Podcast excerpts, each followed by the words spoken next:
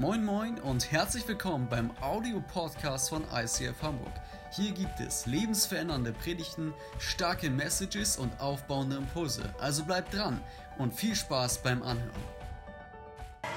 Yes, beten wie niemals zuvor. Herzlich willkommen auch von meiner Seite. So schön mit euch gemeinsam diesen Gottesdienst feiern zu können, digital verbunden zu sein, dank Technologie, dank wunderbarer ehrenamtlicher Mitarbeiter, die heute hier sind, um dir das zu Hause zu ermöglichen und auch danke der Großzügigkeit von so vielen treuen Spendern, die auch mit Finanzen diese Kirche bauen. Ohne diese Finanzen, ohne diese Zuverlässigkeit, ohne diese Großzügigkeit hätten wir diese Technologie in dieser Form jetzt nicht verfügbar. Deswegen ein digitaler Applaus von meiner Seite an dich zu Hause und auch ein digitaler Applaus an alle, die die letzte Woche mit uns gemeinsam durch Fasten und Gebet bereits gestartet sind. Ganz ehrlich, ich bin so tief davon überzeugt, dass keins deiner gesprochenen Gebete und keine der Mahlzeiten, die du ausgelassen hast, in irgendeiner Weise Gott nicht gesehen wurde, sondern alles, was du gebetet hast, hat Gott gehört, hat Gott notiert und wird Gott zu seiner Zeit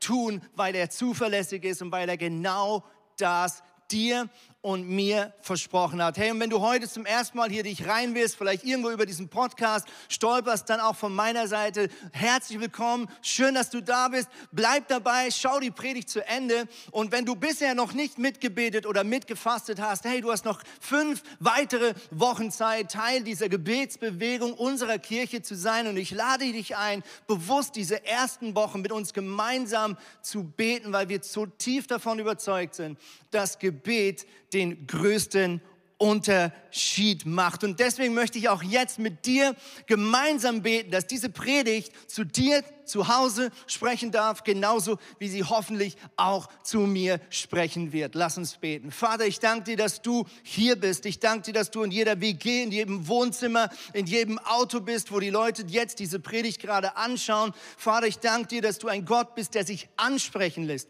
und der antwortet, wenn man zu ihm spricht und seinen Namen ruft. Und wir rufen dich jetzt an und wir wählen deine Nummer und wir bitten dich, Jesus, dass du jetzt in den nächsten 30 Minuten ganz ganz persönlich zu uns sprechen wirst, Vater. Ich danke dir, dass du erlebbar bist und dass du da bist bei jedem zu Hause. Das danke ich in deinem Namen, Jesus. Amen.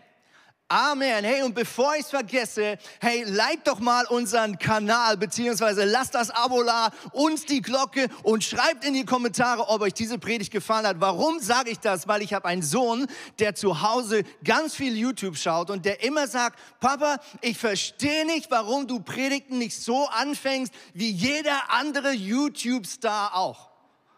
Okay, also ich sag Milo, das ist echt mal ein richtiges Kompliment, dass du mir das zutraust, ein YouTube-Star zu werden. Ich gebe mir alle Mühe und du kannst mich dabei unterstützen, indem du diesen Kanal abonnierst und in die Kommentare reinschreibst, ob dir diese Folge gefallen hat. Alright, das Thema von dieser Folge ist nämlich das Weisheitsgebet. Und ich glaube, wir sind uns alle einig, wenn wir etwas brauchen in dieser verrückten Zeit, dann ist es eine große Portion göttliche Weisheit. Ich glaube, wenn du mein Gebetsleben kategorisieren würdest, thematisch kategorisieren würdest, dann wäre wahrscheinlich die Kategorie Bitte um Weisheit ganz ganz oben. Ja, das letzte Jahr war ein verrücktes Jahr für jeden von uns und für jeden, der irgendwo in Verantwortung ist, als Eltern, als Lehrer, als Firmeninhaber oder in meinem Fall als Pastor, der musste im letzten Jahr, ob er wollte oder nicht, ganz viele, hoffentlich weise Entscheidungen treffen. Und ich liebe es,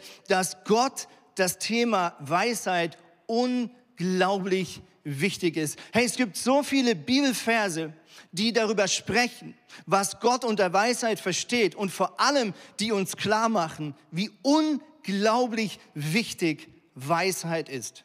Um es kurz zusammenzufassen, der weiseste Mensch, sagt die Bibel, war der König Salomo. Und als der König Salomo König von Salomo, nein, als der König Salomo König von Israel wurde, hat Gott ihm einen Wunsch freigestellt. Er hat gesagt, kannst dir alles aussuchen.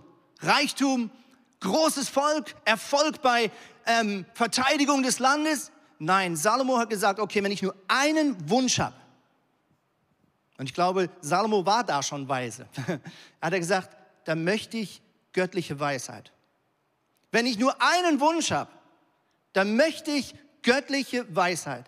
Und Salomo war damit unglaublich weise. Warum? Weil er wusste, wenn ich göttliche Weisheit in meinem Leben habe, wenn ich göttliche Weisheit in Regieren dieses Volkes habe, dann wird alles, was ich mir sonst noch gewünscht hätte, automatisch und logisch folgen. Wenn wir mit göttlicher Weisheit unterwegs sind im Alltag, dann folgt finanzieller Erfolg, dann folgt Erfolg in Beziehung. Deswegen lass uns eintauchen. Sprüche 16, Vers 16 heißt es folgendes. Weisheit erwerben ist besser als Gold. Und Einsicht erwerben edler als Silber. Also wenn du die Wahl hättest, als Kind eines reichen und wohlhabenden Papas auf die Welt zu kommen oder als Kind eines weisen Vaters, aber dafür vielleicht noch in Armut, was würdest du wählen? Die Bibel sagt, Weisheit zu erwerben ist besser als Gold, ist edler als Silber. Prediger 7, Vers 10 bis 12, hier schreibt Salomo wahrscheinlich höchstpersönlich Folgendes. Frag nicht, warum war früher alles besser? Damit zeigst du nur, wie wenig Weisheit du besitzt. Denn Weisheit ist so wertvoll wie ein reiches Erbe. Sie ist für jeden Menschen auf dieser Welt ein Gewinn. Sie bietet so viel Sicherheit wie Geld. Ja, sie schenkt sogar noch mehr. Wer die Weisheit besitzt, den erhält sie am Leben. Und ich finde diesen ersten Satz total abgefahren. Den habe ich noch nie zuvor bewusst so in der Bibel wahrgenommen, dass die Bibel sagt, wenn du sagst, früher war alles besser, Kennst du den Satz? Ja, früher war alles besser. Früher war alles besser. Dann sagt die Bibel, dass du damit beweist, dass du nicht viel Weisheit hast. Also das nächste Mal, wenn du bei deiner Oma zu Hause bist und sie lamentiert, dass früher alles besser wäre, dann sagst du, Oma, hör mal zu, Prediger 7, Vers 10. Ich hab schlechte Nachrichten für dich. Spannend, oder? Wikipedia sagt Folgendes über Weisheit. Weisheit bezeichnet vorrangig ein tiefgehendes Verständnis von Zusammenhängen in Natur, Leben und Gesellschaft, sowie die Fähigkeit, bei Problemen und Herausforderungen die jeweils schlüssigste und sinnvollste Handlungsweise zu identifizieren.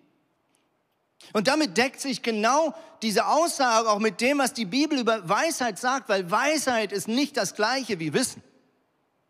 Ja, wir leben in einer Zeit, in der wir unglaublich viel wissen. Was nicht bedeutet, dass wir in einer Zeit leben, wo wir immer weise Entscheidungen treffen.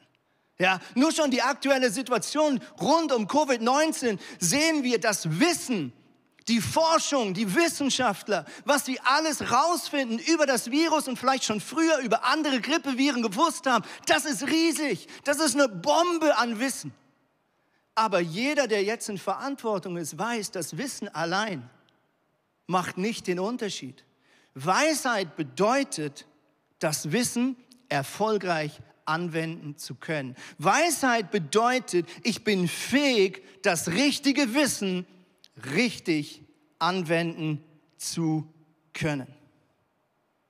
Das Gute ist, die Bibel stellt uns quer durch jeden Vers in Aussicht, dass wir einen Gott haben, der es liebt, seine göttliche Weisheit seinen Kindern, also dir und mir, zur Verfügung zu stellen. Im Psalm 86, Vers 11 heißt es, Herr, zeige mir den richtigen Weg, damit ich nach deiner Wahrheit lebe. Gib mir das Verlangen ins Herz, dich zu ehren. Gib mir das Verlangen ins Herz, dich zu ehren. Weisheit im Kern bedeutet, das tun zu wollen, was in den Augen von Gott das Beste ist ist. Hey, lass uns mal kurz die Slido-Umfrage anschauen. Vielleicht können wir mal kurz hier hinten auf der Leinwand die Ergebnisse anschauen. Äh, wenn du noch nicht mitgemacht hast, dann musst du jetzt spätestens das tun. Ähm, und lass uns mal sammeln, wo bist du gerade äh, vielleicht herausgefordert in einer weisen Entscheidung? Gott, bitte hilf mir eine Entscheidung im Bereich XY zu treffen. Hier sehen wir, wir haben Freundschaft, wir haben Selbstliebe, Geld, Beziehung, der Wohnort, Hallo, okay, äh, Neuanfang, Leute brauchen Weisheit wegen Studium. Oh, wir sehen, Beziehung fängt sich an durchzusetzen. Wir sehen auch, dass wir viele Studenten haben. Wir merken auch, dass viele Weisheit brauchen in der täglichen Arbeit. Hey, so genial. Und ich freue mich jetzt, dass niemand anders als Matthias Borcher, der Leiter unserer Digital Church, uns jetzt mitnimmt in die ganz praktische Frage, wie kannst du weise Entscheidungen treffen? Gib Matthias einen maximalen digitalen Applaus. Come on. Ich muss mir einmal im Zetteln.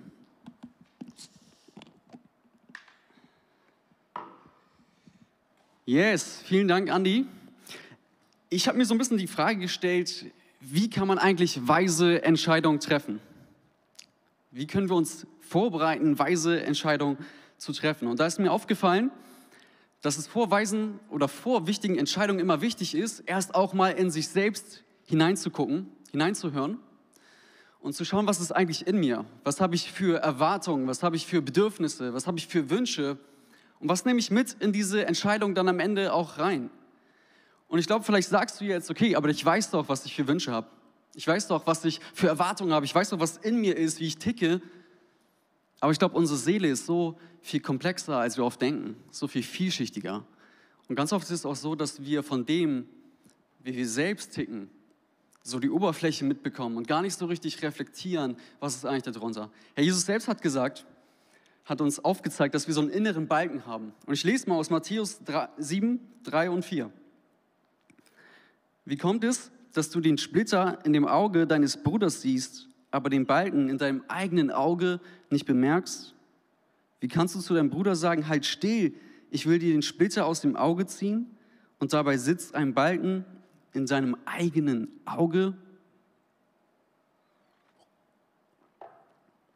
Hey, guck mal, Jesus ruft uns auf, uns selbst zu reflektieren, auch mal reinzuschauen, was sind eigentlich unsere inneren Absichten und macht uns auch aufmerksam, dass das vielleicht gar nicht so ist, wie wir das da denken.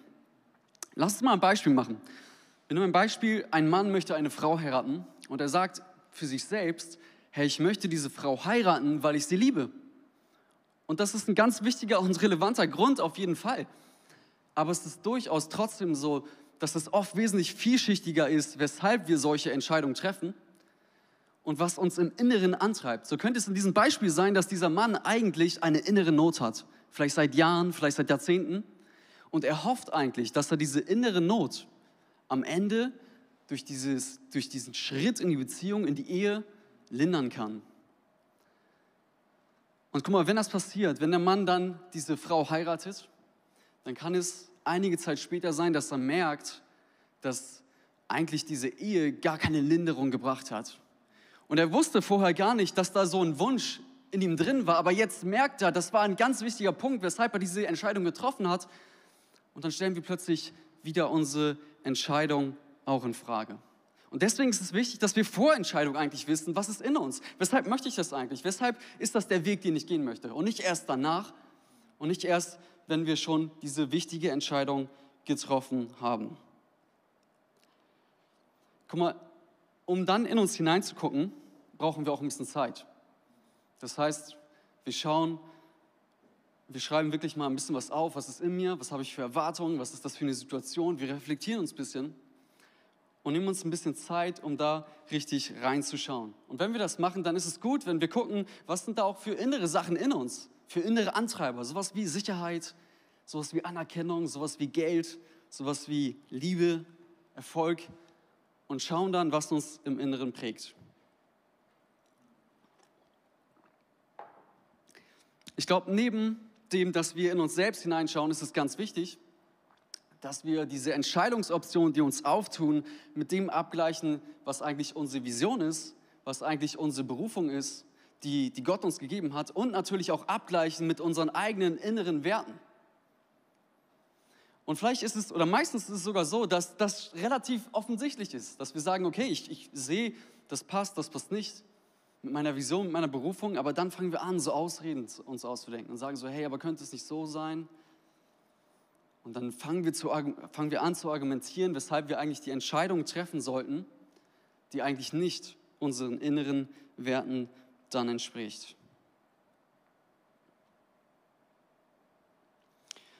Herr, wir finden das auch in der Bibel, dass gesagt wird, dass wenn wir eine Berufung bekommen, wenn wir eine Vision bekommen, dass wir nicht irgendwie so Larifari weiterleben und irgendwie unser Leben weitermachen wie vorher, sondern dann fangen wir an, eigentlich diese, diese Vision, diese Berufung, die am Horizont ist, zu fokussieren und zu sagen, ich will dahin und dann gehen wir geradlinig, nicht mit Umwegen, sondern geradlinig darauf zu. Und mit ganzer Kraft gehen wir geradlinig darauf zu. Wir finden in 2. Petrus 1, Vers 9, wer aber sein Leben nicht davon, von der Liebe zu Gott, prägen lässt, der tappt wie ein Blinder im Dunkeln, denn er hat vergessen, dass er von seiner Schuld befreit wurde. Deshalb, meine lieben Brüder und Schwestern, sollt ihr euch mit aller Kraft in dem bewähren, wozu Gott euch berufen und auserwählt hat. Dann werdet ihr nicht vom richtigen Weg abkommen. Herr, wir sollen uns mit aller Kraft in dem bewähren, wozu Gott uns berufen und auserwählt hat. Das heißt, besser keine Umwege, besser keine Kompromisse haben. Lass mal ein Beispiel machen. Eine Frau hat eine Berufung bekommen von Jesus. Sie liebt Jesus, sie möchte ihm nachfolgen und diese Berufung ist ein großes Geschenk für sie.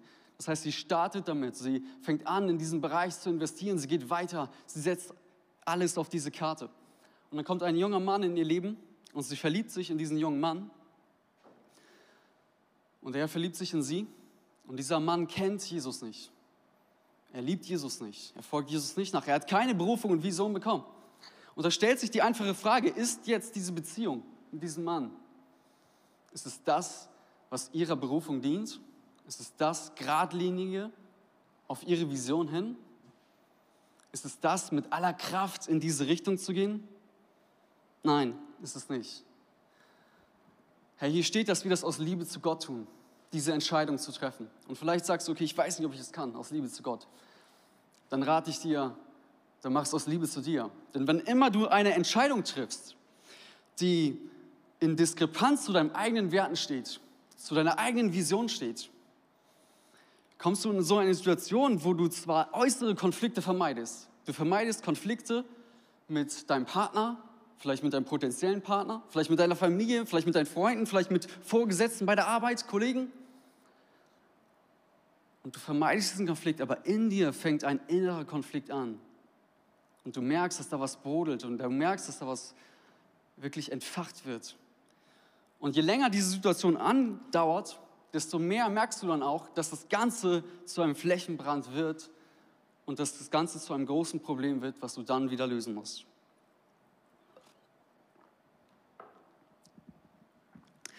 Hey, auch ich habe in meinem Leben schon schlechte Entscheidungen getroffen.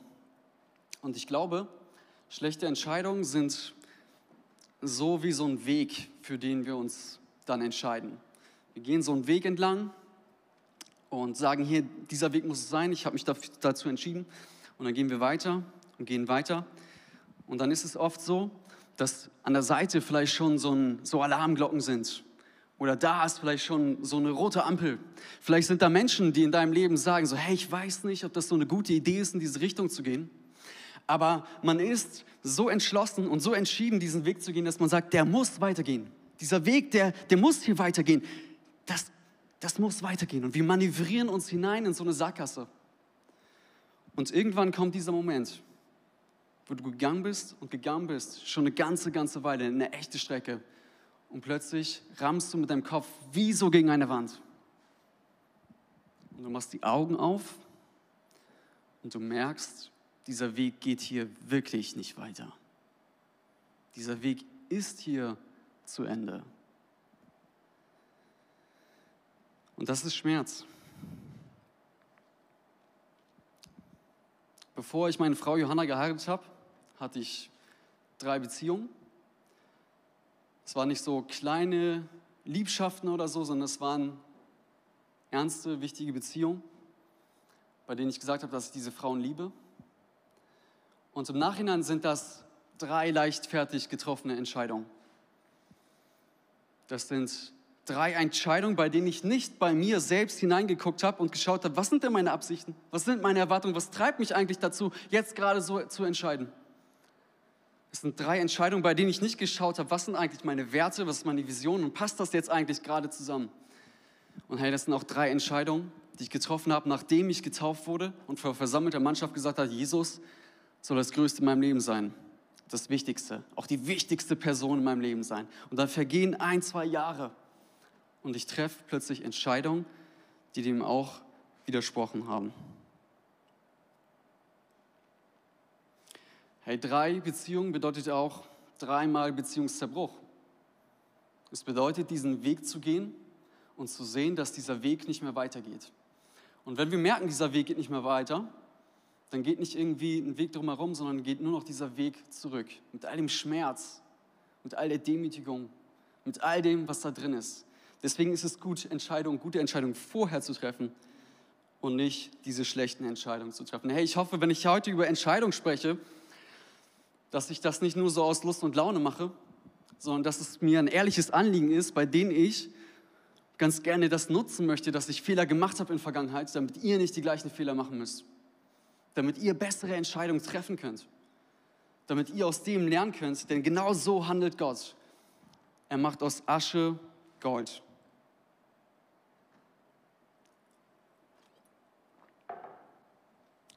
Ich glaube, wir leben heutzutage ganz stark unter diesem Mantra, du musst auf dein Herz hören. Und das bedeutet im Prinzip nichts anderes als, du musst deinen Gefühlen folgen. Du musst die Entscheidung nach deinen Gefühlen treffen. Insbesondere bei wichtigen Entscheidungen. Guck, was dein Bauchgefühl ist und dann treff diese Entscheidung danach. Das heißt auch, Gefühl schlägt Verstand. Und ich glaube, das finde ich ganz interessant, dass wir heutzutage immer noch so ticken. Aber wenn man die Frage stellt, ist es denn gut oder schlecht, dann glaube ich, muss man sagen, naja, es kommt drauf an. Es kann durchaus sehr gut sein, Entscheidungen danach zu treffen, wie dein Gefühl ist und dem Gefühl die Oberhand zu geben. Aber in vielen Fällen ist es auch einfach nicht so sondern da müssen wir andere Dinge mit einbeziehen, insbesondere den Verstand mit einbeziehen. Und erstmal ist es so, dass Gefühle komplexe Intelligenz sind. Unser ganzes Leben lang werden Informationen gesammelt von unserem Gehirn, im Bauch der Mutter, bei der Geburt, dann in der Kindheit, in der Jugend bis heute. Und all das wird genommen und gesammelt und verarbeitet. Und darauf basieren unsere Gefühle. Letztendlich, wenn wir dann Gefühle verspüren. Und das Besondere an Gefühlen ist, dass die extrem schnell sind und extrem viel wahrnehmen, was wir auch nicht wahrnehmen. Also wenn man in eine, eine bestimmte Situation reinkommt, eine neue Situation, man sieht irgendwas, und mit dem Verstand hat man es noch gar nicht wahrgenommen, was gerade passiert, boom, ist schon ein Gefühl im Bauch. Man merkt, da stimmt etwas nicht mit dieser Situation. Es ist extrem schnell, wesentlich schneller als unser Verstand. Und gleichzeitig nehmen wir Sachen wahr, die irgendwie passieren, das nehmen wir mit dem Verstand nicht wahr. Aber im Gefühl ist es schon angekommen. Im Gefühl wurde das schon verarbeitet. Deswegen ist es wichtig, nicht Gefühle zu ignorieren und auch nicht zu sagen, es ist unwichtig und auch das Ganze nicht zu verdrängen, sondern eigentlich zu sagen, okay, ich nehme das und beziehe das in meine Entscheidung mit ein. Es gibt dieses wunderbare Zitat, habe das gegoogelt, habe gesehen, dass David Rominger relativ weit oben war bei diesen Zitaten. Deswegen geht das Zitat jetzt an, an David Rominger. Herzliche Grüße. Gefühle sind gute Diener, aber schreckliche Meister. Gefühle sind gute Diener, aber schreckliche Meister. Und ich glaube, das fasst es nochmal ganz gut zusammen. Gefühle sind wichtig, wir sollen sie einbeziehen, aber Gefühle treffen nicht die Entscheidung für uns und Gefühle sind nicht immer das, worauf wir uns verlassen sollten. Denn es ist durchaus so, dass bei Gefühlen das Ganze falsch sein kann, fehlerbehaftet sein. Und insbesondere, wenn du wirklich emotionale Verletzungen hattest, dann ist es oft so, dass Gefühle überreagieren. Und wenn du irrationale Ängste hast, wenn du irrationale Traurigkeit hast, Wut hast, dann ist es eben nicht richtig, nach diesen Gefühlen einfach die Entscheidung zu treffen, sondern da musst du dich daraus zurückziehen können, das abstrahieren können und Verstand und Vertrauen auf Gott mit einbeziehen. Hey, wenn wir uns überlegen, was ist denn eine gute Strategie wirklich vor Entscheidung, dann glaube ich, ist es, dass wenn wir eine Entscheidung haben, wo wir nicht alle Facts haben, dass wir erstmal alle Informationen sammeln. Wir gucken, was brauche ich, was kriege ich aus unterschiedlichen Richtungen und je wichtiger die Entscheidung, desto mehr musst du sammeln, desto mehr Zeit nimmst du dir natürlich dafür. Aber das Besondere daran ist, dass wenn du das machst, dass du nicht nur deinen Verstand fütterst und dann eine Entscheidung treffen kannst, sondern du fütterst auch deine Gefühle damit. Deswegen macht es Sinn, danach nochmal reinzugucken und was fühle ich jetzt? Denn oftmals verändert sich das grandios. Und dann können wir eine gute, ausgeglichene Entscheidung treffen zwischen Gefühlen und Verstand.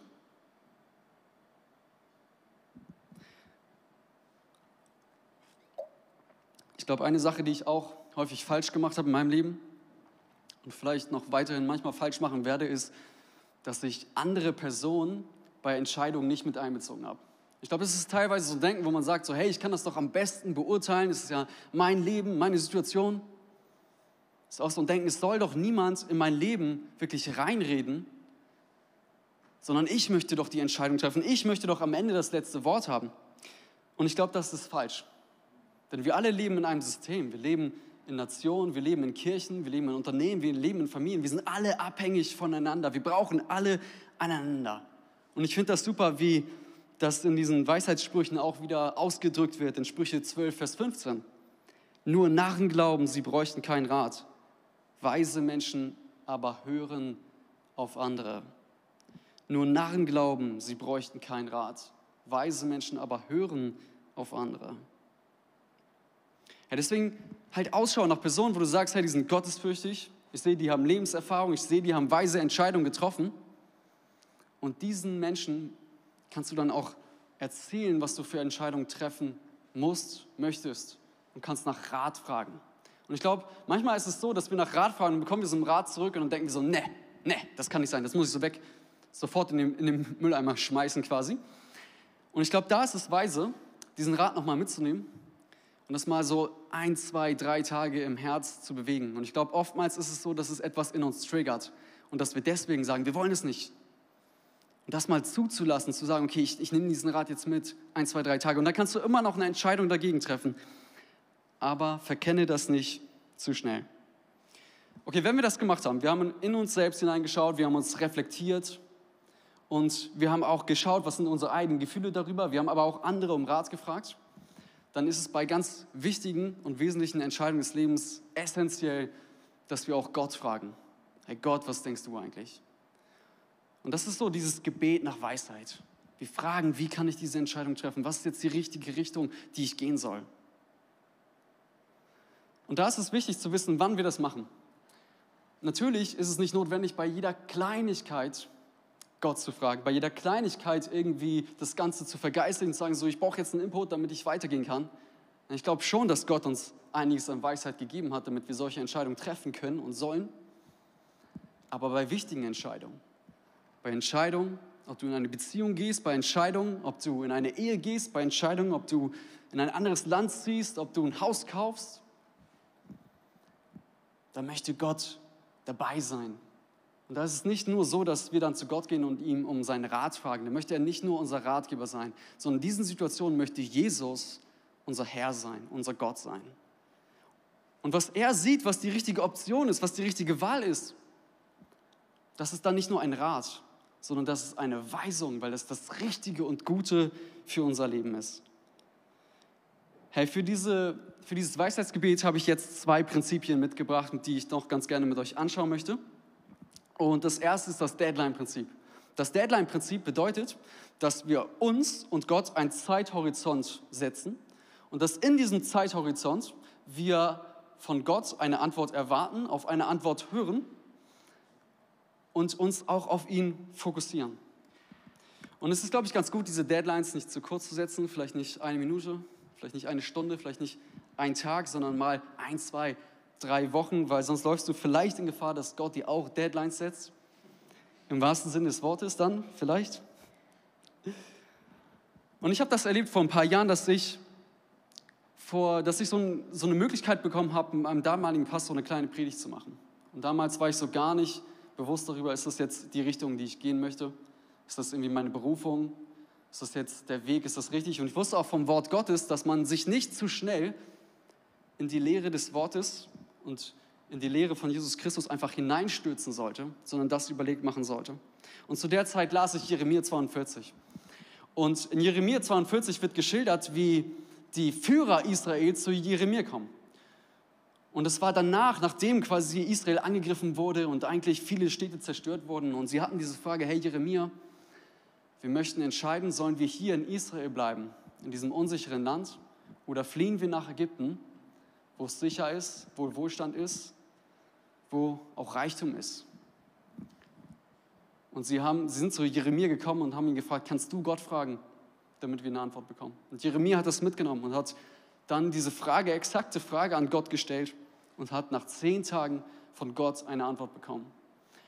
Und als ich das damals gelesen habe, da war ich so getroffen davon, weil zum einen ist es nicht eben so eine ganz offene Frage, hey, ich brauche Weisheit für diese Entscheidung, Gott schenkt mir Weisheit, sondern ich darf das und ich soll das und ich kann das vor Gott ausbreiten. Was sind die Entscheidungsoptionen? Und zeig mir, welche Entscheidungsoption ich wählen soll. Und von diesen Versen wirklich ergriffen habe ich gesagt, okay, ich mache das jetzt auch. Ich, ich nehme jetzt zwei Wochen Zeitraum, ich sage zu Gott, ich möchte wissen, soll ich in diese Richtung gehen? Ist es gut oder schlecht? Was denkst du darüber? Zeig mir was. Und ich möchte hören, was du mir da sagst. Und dann ist es so gewesen, in der zweiten Woche war ich bei einem Worship-Abend in einer Gemeinde und der Worship-Abend war schon vorbei und die Leute sind schon nach Hause gegangen und dann kam ein Pastor auf mich zu und hat mich angesprochen, den ich noch, also den Pastor kannte ich noch nicht zu dem Zeitpunkt, hat mich angesprochen, ob er ein Bild mit mir teilen darf. Und ich habe gesagt, ja klar. Und er hat so ein Bild geteilt mit mir, wo er eine Pyramide gesehen hat und auf dieser Pyramide sind so Dominosteine und oben war ein Stein und dieses, dieser Stein, das ähm, das war ich quasi und dieser Stein ist umgefallen und hat andere Dominosteine dann auch umgeschmissen.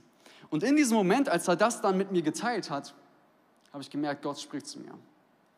Diese Frage, die ich Gott gestellt habe, hat er mir in diesem Moment beantwortet, indem ich dieses Bild bekommen habe und indem ich dann wirklich diese Richtung empfangen hat.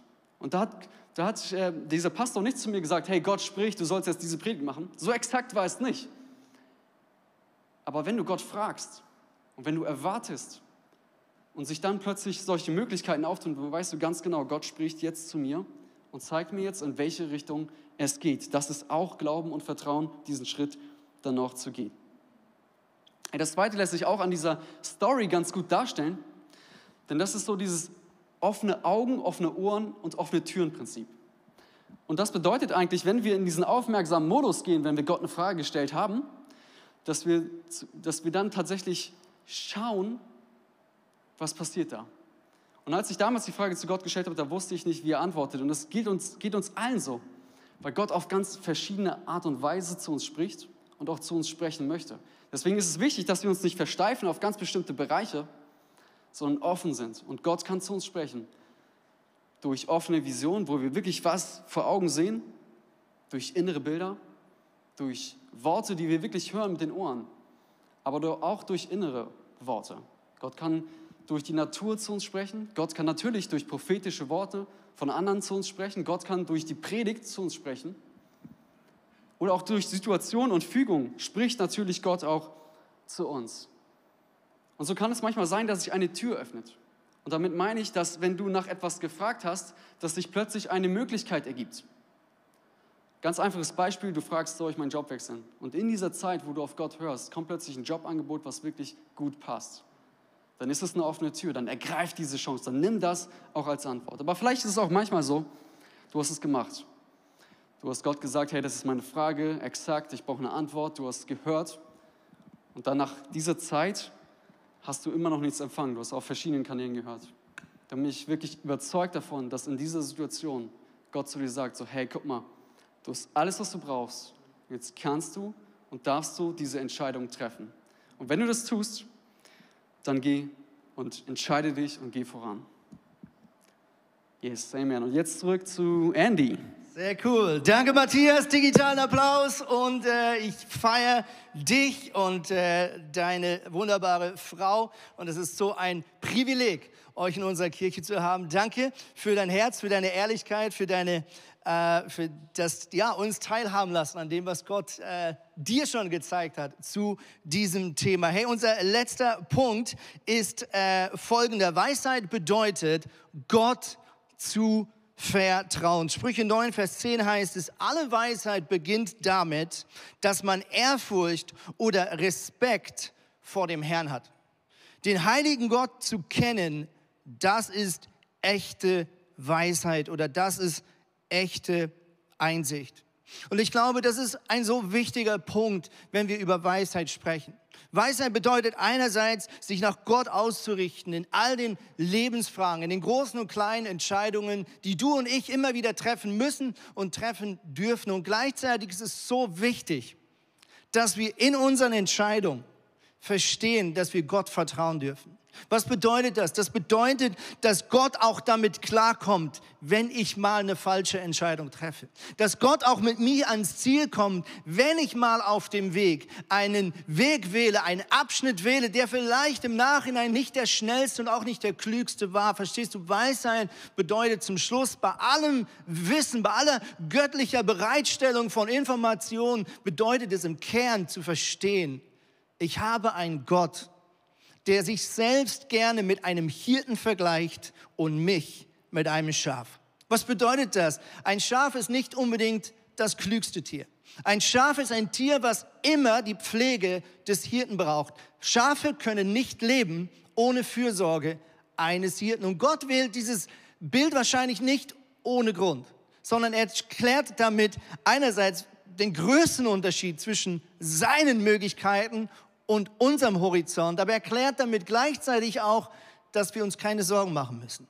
Dass wir zum Schluss Schafe sind auf einer Weide oder vielleicht auch Schafe, die unterwegs sind mit dem Hirten von einer Hügelkette zur nächsten, im Wissen, dass da ein Hirte ist, der nicht nur weiß, wo es lang geht, sondern der auch schaut, dass du und ich ans beste Ziel kommen. Deswegen möchte ich dir zum Schluss zusprechen. Weisheit bedeutet im Kern, dass du Gott mehr vertraust als deinen Entscheidungen. Ich möchte schließen mit der Königin Esther. Königin Esther ist eine junge Frau. Sie war ein oder ist ein jüdisches Waisenkind in der Diaspora, also mitten in einem anderen Land, in diesem mächtigen fremden Land namens Persien. Sie nimmt teil oder wird äh, eingeladen, teilzunehmen an einem Casting und das Casting ist nichts anderes als äh, herauszufinden, wer die zukünftige Frau des mächtigsten Königs der damaligen Zeit werden soll. Und sie gewinnt dieses Casting und wird damit die Frau des König Xerxes I. Das Dilemma ist nur, dass sie Jüdin ist. Das hat sie geschickt verheimlicht.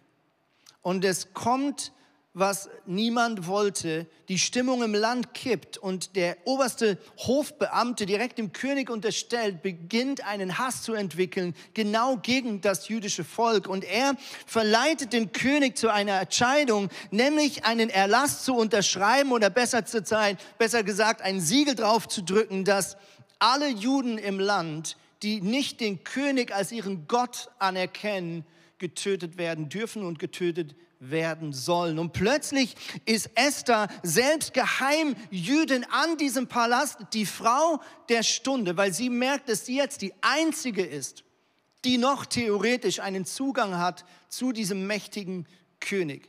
Und sie kämpft genau mit dieser Frage, Gott, was soll ich jetzt tun? Und wir dürfen jetzt kurz in genau diesen Kampf, in diese Unsicherheit hineinschauen in Form eines kurzen Theaters.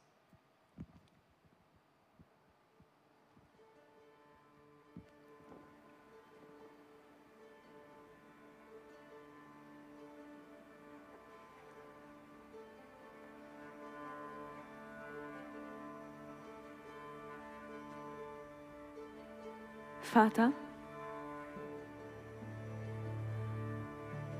allmächtiger Gott, Gott des Abraham, Isaak und Jakob, Herr, höre mein Flehen und das meines Volkes Israel. Herr, erbarme dich über uns. Wir sind in großer Not und uns bleibt nur noch wenig Zeit. Ich weiß, dass viele ihre Hoffnung bereits verloren haben. Sogar mein Ziehvater Mordecai zerriss seine Kleider. Ich vermag es mir kaum vorzustellen, wie viel mehr es ihn innerlich zerreißt. Und nun soll es von mir abhängen. Vater, ich weiß wirklich nicht, wie ich es angehen soll. Soll ich dann vor dem König vermitteln? Gott, ich war dir gehorsam und nun trete ich mit meinem treuen Herzen vor dich.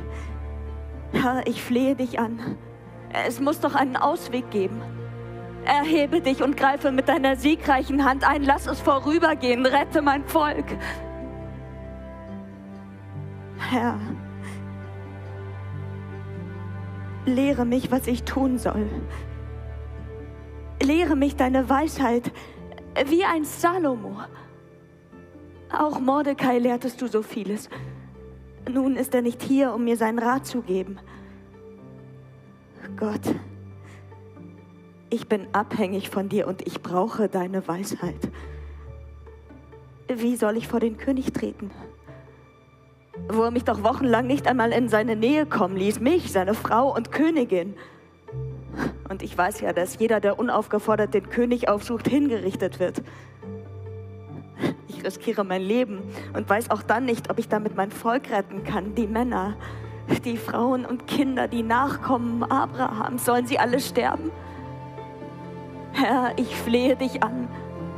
Wenn Haman, der das jüdische Volk vernichten will, es schafft, den Königsthron an sich zu reißen, dann sind wir verloren. Was kann ich nur tun, um das zu verhindern?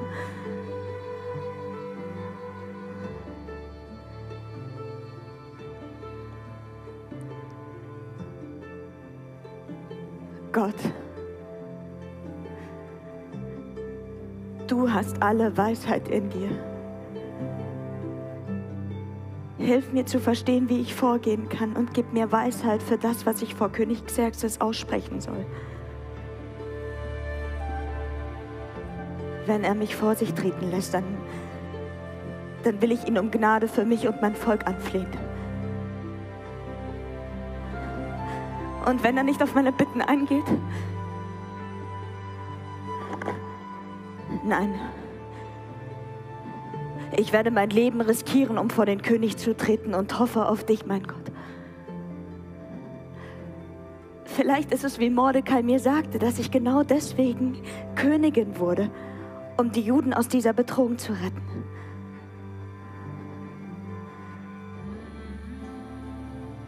Fastet für mich. Esst und trinkt drei Tage und Nächte lang nichts. Ich werde mit meinen Dienerinnen ebenfalls fasten. Dann will ich zum König gehen, obwohl ich damit gegen das Gesetz verstoße. Wenn ich umkomme, dann komme ich eben um.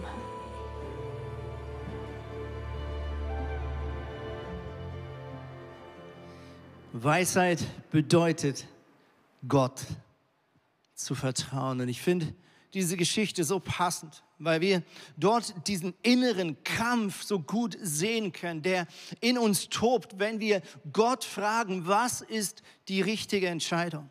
Und ich glaube, manch einer lebt in einer Illusion, dass er denkt, dass wenn Gott seine Weisheit uns zur Verfügung stellt, dass es sich immer so anfühlt, wie wenn Trompeten und Posaunen vom Himmel runterpusten und ein wunderbar göttlich versiegelter Brief vom Himmel herabfällt direkt auf dein Schreibtisch, wo Gott in großen Buchstaben dir schwarz auf weiß sagt, was du tun sollst. Im Alltag, in der Realität fühlt es sich oft viel mehr so an, dass du 51 Prozent Vertrauen in dir hast, 51 Prozent Glauben gegen 49 Prozent Unsicherheit. Schau, was Gott uns nicht nimmt, auch wenn er uns Weisheit zur Verfügung stellt, ist die Herausforderung, ihm wirklich zu vertrauen. Und es fühlt sich manchmal und oft so an, wie wenn du vor einem zugefrorenen See stehst, ja, mit deinen beiden Füßen und du musst diese Entscheidung treffen, möchte ich über diesen zugefrorenen See laufen oder nicht? Mit anderen Worten, werde ich darüber tragen oder wird das Eis an irgendeiner Stelle einbrechen? Ja, und du hast dann eigentlich nur drei Möglichkeiten. Erstens, du kannst dir Gedanken machen, analysieren, schauen, ist diese Eisdecke dick genug, du kannst einen Stein drauf werfen, du kannst beten, aber irgendwann bringt alles Beten nichts, denn auf dem Wasser oder auf dem Eis laufen bedeutet zum Schluss, dass du dich entscheiden musst, diese Einschätzung zu vertrauen. Und diese Einschätzung zu vertrauen bedeutet zum Schluss, dass du irgendwann den Schritt auf diese Eisfläche machst und das Gewicht auf diese Eisfläche stellst und beginnst zu laufen. Und mit Jesus unterwegs sein fühlt sich oft sehr ähnlich an.